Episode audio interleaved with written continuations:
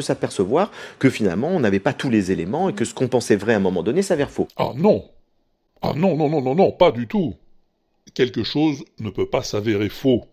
C'est pas possible. Absolument pas possible. Pourquoi? Eh ben, écoute, je vais retourner une fois de plus euh, consulter un de mes nombreux dictionnaires qui tapissent littéralement les murs de mon igloo, tu vas voir. Avéré, avéré, avéré. Tiens, bouge pas, voilà.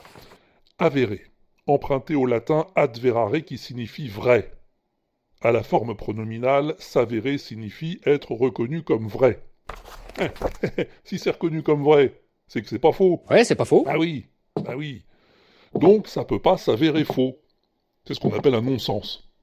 Mais est-ce que pour autant ça peut s'avérer vrai? Si euh, ces euh, révélations euh, s'avèrent exactes Eh ben non, non, logiquement pas non plus.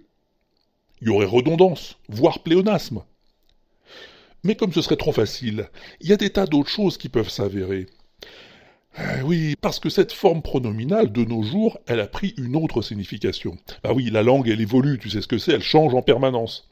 Et de nos jours, s'avérer a pris le sens de se révéler, se montrer.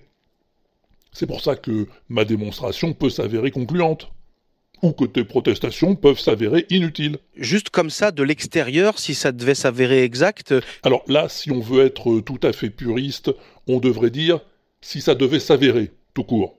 Ouais, ça suffit, pas besoin de plus.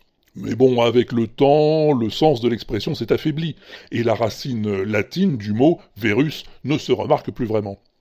Hein non, pas virus, virus, vrai. Non, il y a des choses avérées, il y a des choses prouvées, il y a des choses qui ne sont pas. Voilà, c'est comme ça. Il y a des choses avérées, et dès qu'ils sont pas, c'est la vie. Et s'il s'avère qu'on te dit le contraire, eh ben tu pourras toujours répondre que je t'ai donné ma langue.